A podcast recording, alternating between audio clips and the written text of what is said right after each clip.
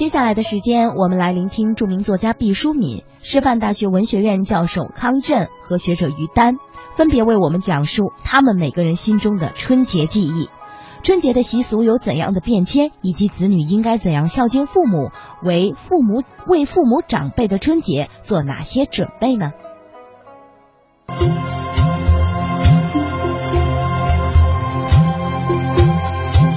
我是毕淑敏，过春节的时候，我一定是会和家里人一块儿过，而且会很认真的履行我们那些古老的习俗。比如哪天该打扫房间，我真的会去跑到那个床底下去打扫卫生啊，然后贴窗花啊，弄对联啊，这样会觉得有一种节日的气氛，会让自己心中涌现出一种非常古老而温暖的情怀。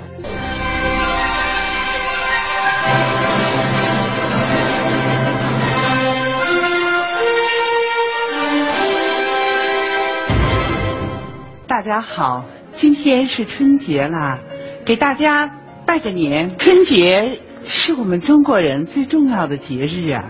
爸爸妈妈在的时候，你千万要回家，因为这种阖家团圆的日子，他们盼了整整一年。如果爸爸妈妈不在了，我想在这一天也要一起我们的根。要祝福他们在天堂快乐，要和自己的孩子们和谐的来度过这样一个对我们来说最重要的节日。我想起我印象中最深刻的春节，那时候我在西藏阿里高原当兵，几乎我们没有什么节日的气氛，但是大年初一总要吃饺子呀。我们根本就没有擀面棍来包饺子，菜呢也都是冻了的。但是无论如何，我们要吃饺子。我记得包饺子的时候，你说别的可以代替，这饺子皮没有擀面棍儿可怎么擀呢？然后有一个战友啊，就突发奇想说的：“这样吧。”我们用一百毫升的注射器的芯儿来包，来擀饺子皮，真是说时迟那时快呀！当时就叉叉叉叉就拿出来了七八个一百毫升的那个注射器的芯儿，我我特别不能接受，我觉得这种东西做出来的饺子能吃吗？但是大家说怕什么呀？用酒精消消毒，我们就用它擀皮了。我们就把它擀成饺子皮儿。阿里高原四五千米呀，水不到八十度就开了，是煮不熟饺子的，所以我们的饺子呢只能去蒸。我们几个女兵啊，用这个一百毫升注射器的芯儿擀了饺子皮，包了饺子放在笼屉里面。当时说好的是。谁自己包的，谁自己吃。等到笼屉揭盖了，等到高压锅揭盖了，我们去拿我们饺子的时候，居然一个都没有了。我特别奇怪，说这是谁拿错了？他们说不是拿错了，是因为那些男兵他们不会包饺子，所以他们打的主意就是等这帮女兵们的饺子包熟了。他们先把它抢了。一顿饺子，其实维系着我们中国人最朴素、最温暖的记忆。吃完了饺子，过完了团圆的节日，我们就又回到工作的岗位了。那么，希望春节能够成为我们。美好的记忆也成为我们今后一年力量的一个生发点。我们回到自己的工作岗位上去，走过一年的日子，迎接明年的春节。谢谢大家。海日生残夜，江春入旧年。下面有一个圆圆的大太阳，阳气在蒸腾着，这不就是大地回春图吗？主要还是会送上红包。通常要买礼物要多一些，给钱老人们都都都不要。在我我告诉他们不不要买，他们都大包小包的提着回来。啊，一定要带礼品，现金现在一般就不怎么带。文化视频文化公开课。我是北京师范大学文学院的教授陈震。每年其实不管是不是你真的需要回家，但是当大年三十到的时候，你必须出现在家里。我觉得这个已经成为中国人共同拥有的一种文化的印记和一种情感的诉求。总之，我们回家了，我们感受到了亲情，我们感觉到了温暖，这温暖驱走了寒意，也为将来我们再一次的在我们的岗位上振翅高飞再高飞，积蓄我们应该有所有的智商和情商。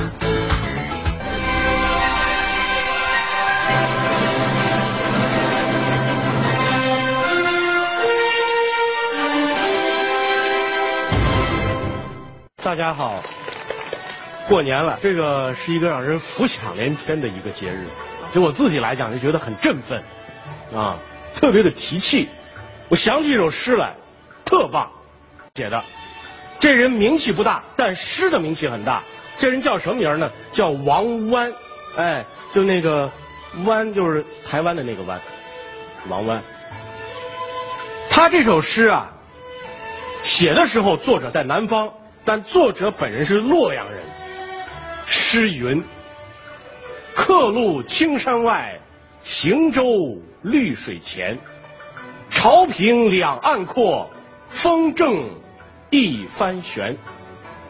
海日生残夜，江春入旧年。乡书何处达？归雁洛阳边。”超棒！写的什么内容啊？客路青山外，我呀现在在南方，我是个客人，是吧？我一路行走，他是在水路上走啊，他往前走，青山往后走，对不对？所以客路青山外，行舟绿水前啊，这船在绿上行船。底下两句好，潮平两岸阔，涨潮的时候啊，这潮水跟岸都齐平了。所以潮平两岸阔，哎呀，眼界非常的开阔。风正一帆悬，你注意，它这是个水平和垂直的关系，是不是？开始说潮平两岸阔，这个水平，风正一帆悬。当这风头特足，这船的这个帆啊张的特足，全速前进，啊，一百迈的速度，风正一帆悬。能够看得出来，这两句诗写的时候啊，作者心里边心气儿是很足的。写的是景，传达出来的是什么呢？是一种意志。底下两句说：“海日生残夜，江春入旧年呢。”晚上的时候，实际上是黎明的时候，太阳，海日生残夜，好像从大海里边跳出来一样，好像是从那个。三十儿的那个过去的晚上跳过来一样，海日生残夜，从过去的一年里头，从大海里边升起来，江春入旧年呐。随着太阳的升起，过去的一年已经离我们而去了。所以这个海日生残夜，江春入旧年很有代表性。最后两句说的很好啊，乡书何处达？我什么时候我给老家人写的信才能到家呢？归雁洛阳边，想必鸿雁传书啊，这会儿也该到家了。说明了，就像我们很多人一样，大年三十晚上在火车上，还在飞机上，是不是？他呢也在路上，应该是正在朝家里赶，是赶不到了，想家了。这首诗为什么当时影响很大？当时有一个宰相叫张悦，大文学家、大政治家。张悦知道了这首诗之后，觉得写的非常好，然后。他那宰相办公室叫政事堂，他就在自己政事堂的屏风上把这首诗抄下来，写在上头，号为天下之楷士。什么意思？就是写这样的诗。我告诉大家，你们这些当作家、当诗人的，你们要写诗，都写这样的诗。你要知道，张悦的影响在当时是非常大的。他不仅是大文学家，他还是宰相，所以他对王湾这首诗非常的推崇。推崇在哪儿啊？就中间那四句。潮平两岸阔，风正一帆悬。海日生残夜，江春入旧年。里头就包含着无穷的意蕴。所以我们觉得，这个春节也会让一个人啊感受到他自己不同的人生。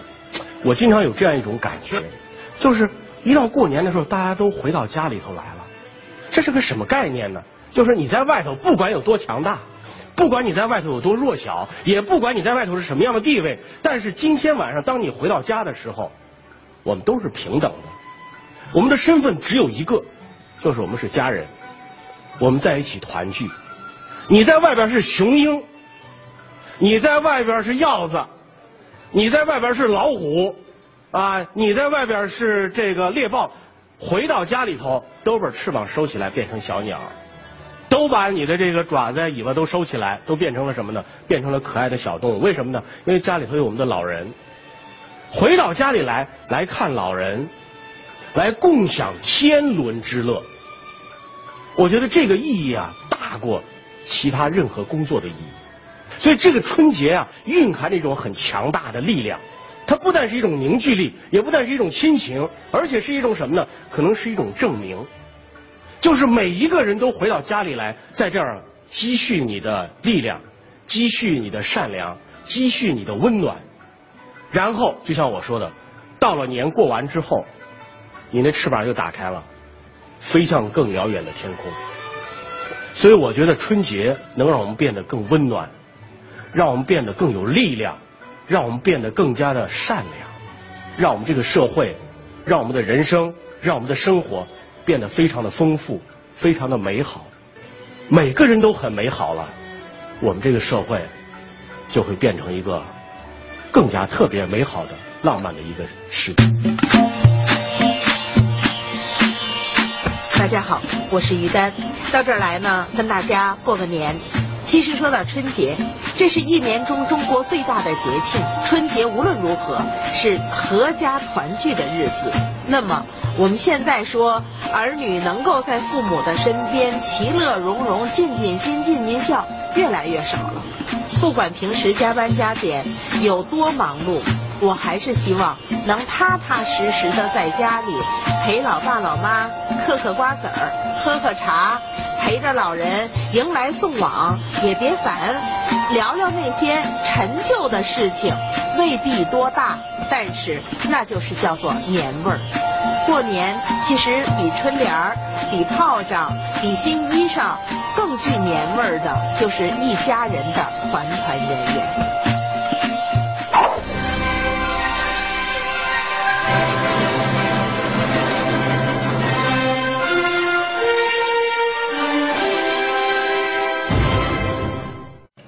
大家好，拜年了，新年快乐！过年，我们的孩子应该过个什么年呢？我说我自己的一点心得，跟所有的朋友们一起分享，看看这几件事，您同意不同意？要我说，起码有三件事。第一，学一点中国农历的知识，了解一点农耕文明。第二。在家伺候伺候老人，学学长幼规矩。第三，学着干点家务活，起码用这个春节干熟练一件家务活，就这三件事。先说第一件，能不能过了春节，让我们的孩子了解一点农历和农耕？我前一段做评委，问一道题，问小选手。什么东西是地里长出来的粮食？我们期待答案有稻子呀、麦子呀、黍子呀。但是有个小家伙直接给我们写了一个大饼的饼字儿。但是大家还真别笑，现在的孩子啊，他家的速冻饺子、速冻包子、面条、大饼，还真都是超市买的，怎么加工过来的，他真不知道。谁知盘中餐，粒粒皆辛苦。我们谁还真知道这个四时循环怎么回事儿？有些小家伙就很奇怪，这中国人干嘛要在最冷的冬天过春节呀？其实这就是四时的节序。中国人过的可以说既是节气也是节日，我们的很多节是合一的。那么中国是在至寒的时候，冬至大过年，最冷的这一天，天最短的日子里面，其实大地微微的暖气就已经开始蒸腾了。虽然咱们现在过着春节，正是三九四九冰上走的时候，其实天已经比冬至那时候长了，大地回春的那种阳气已经逐渐逐渐的也蒸腾起来了。所以大家看，春天过去我们写的从甲骨到金文，上面都是小草在参差不齐的冒出来，下面过去还有个屯字，种子发芽了。下面有一个圆圆的大太阳，阳气在蒸腾着，这不就是大地回春图吗？我们说春生夏长秋收冬藏，这既是大地的节奏，也是人生命的节奏，所以小孩子才要意识到一年之计在于春，因为春天新枝嫩叶喷薄而出的希望，一切都举着向天空致敬，在生长。其实到秋天的时候，那些累累的果实啊、谷穗儿啊，都弯下腰来，就开始向大地回归。一年四季就是在这样生长与回归中循环着，一切的生长都在春天破土而出了，包括人的心智。人生如竹，你能拔过多少竹节，就能拥有多少等高的那种成长。所以春天就是这样的一种仪式。中国人过去爱说“沐春风而思飞扬”，人跟大地合拍的时候，看见春水涌动、春风涤荡，人心中怎么能不励志、不长大呢？学一点农耕的文明，就知道了我们文明最基础的东西在哪儿。那里头有我们的根儿，根本根本。这个本字，就是一个枝繁叶茂的大树大木头底下根儿的那个地方，给你打了一个小黑点儿，告诉你君子务本，本立而道生，能够有这个本，树才能够长得好。过去中国人过春节有几重含义，首先这是告祖先的日子，其次这是除尘送旧、祈祷新年的日子。这里面有很强的一种祭祀的意味，在今天，祭祀的意味逐渐的淡去了，但是伦理的意味不能淡，因为中国人是用伦理的信仰替代宗教信仰的，我们所有信仰的根就在这个红红火火的凝聚里。为什么速冻饺子永远都不是真正大家一起包饺子的气氛呢？是你大家热热闹闹在流水席上相守着守岁的那个希望，看着旧的年头一丝一丝的抽走，那个新的岁月滴答滴答的来临，相交于子时时候下一锅热热腾腾的吃的，加个十字旁，这就是饺子。而这一盘饺子都一个一个像白元宝一样红红火火，有的孩子可能咬着了一块水果糖，哎呀就高兴，来年学习能好了。这是什么呢？这是中国人祝福的仪式感。我们今天用伦理的意味替代了祭祀的意味，伦理的意味要是再没有了，我们可就真的没有自己的节庆了。所以我说，农耕文明是孩子该懂的。其次。为什么在节日里孩子应该伺候伺候老人呢？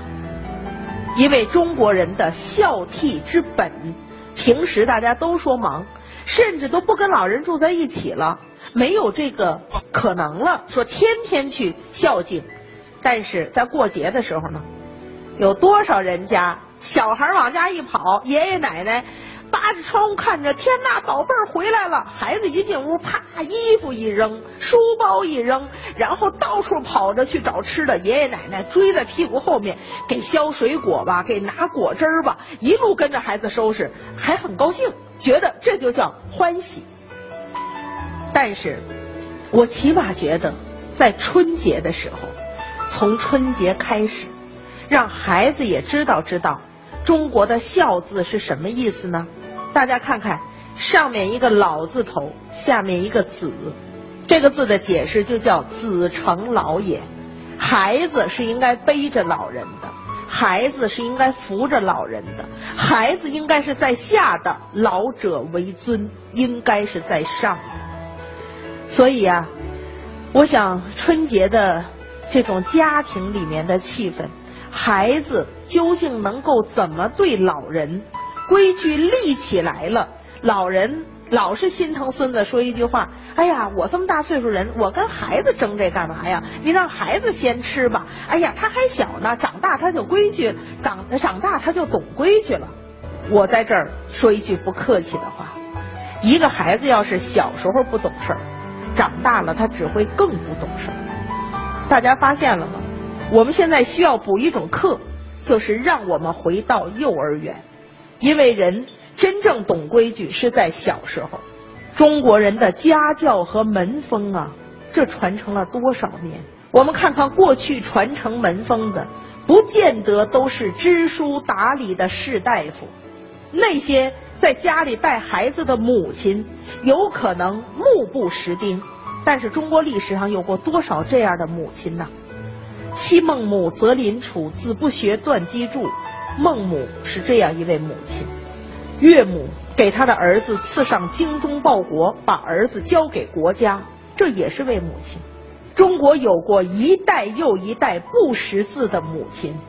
为这个民族的灵魂付出了他们的承诺，守住了家教和门风，能不能够让孩子明是非，起码知道长幼有序？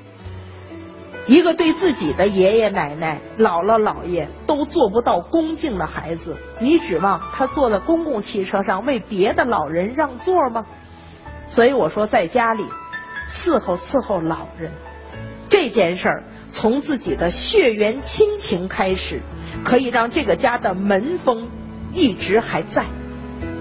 第三件事，我想说，人是要知行合一的。什么样的孩子都得学习干点活。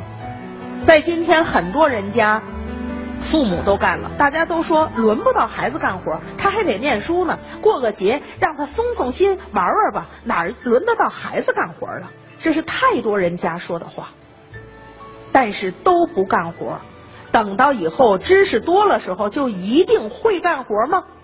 人走过十八岁，可以说是走过了一个有公民选举证的法定年龄。但是有些属于生命的尊严和自我的意识、责任和担当，未必同时到来。大家看看中国这个字，人加一横是大，说明你长大了。大上再加一小横是夫，就是指男子二十弱冠之年要加这个簪字，他要有一个成人礼了。什么叫丈夫呢？八寸为一尺，八尺为一丈。丈夫就是一个能够身形长成，然后也行了成人礼，可以承诺担当责任的人。也就是说。孟子讲的大丈夫之气，人到了这个年龄，首先在心智上要知道，我所遵从的价值观念，无论对家还是对国，我可以做到一种坚守。这种坚守是富贵不能淫，贫贱不能移，威武不能屈的，这才叫大丈夫。但是我们今天有多少孩子经历过庄严的成长？我倒是想说，家长有一个很简单的成人礼，评价一下你的孩子能干多少家务活了。郭大姐让孩子干点活不吃亏，所以我想，一个春节不指望更多，大家都回家了，孩子是最快乐的人，能不能给我们的孩子讲一点农耕文明的知识，让他了解中国人的根脉在哪里？那是我们的伦理信仰，能不能让孩子实实在在伺候一下老人？什么叫做孝？色难，跟老人有好脸色，然后有事弟子扶其劳，有酒肆先生传。有什么家务活，孩子先干；有什么好吃好喝，老人先尝。就是这点古训，在春节试试，真能做到。第三一条，干点活。让我们在手里去建立自己的尊严和价值，为自己这一辈子的态度打个基础。如果做到这几点，我想，这大概也是家长给自己孩子的一个春节大礼。拿着这份礼物，那是真正红红火火的，阖家欢喜。祝福大家。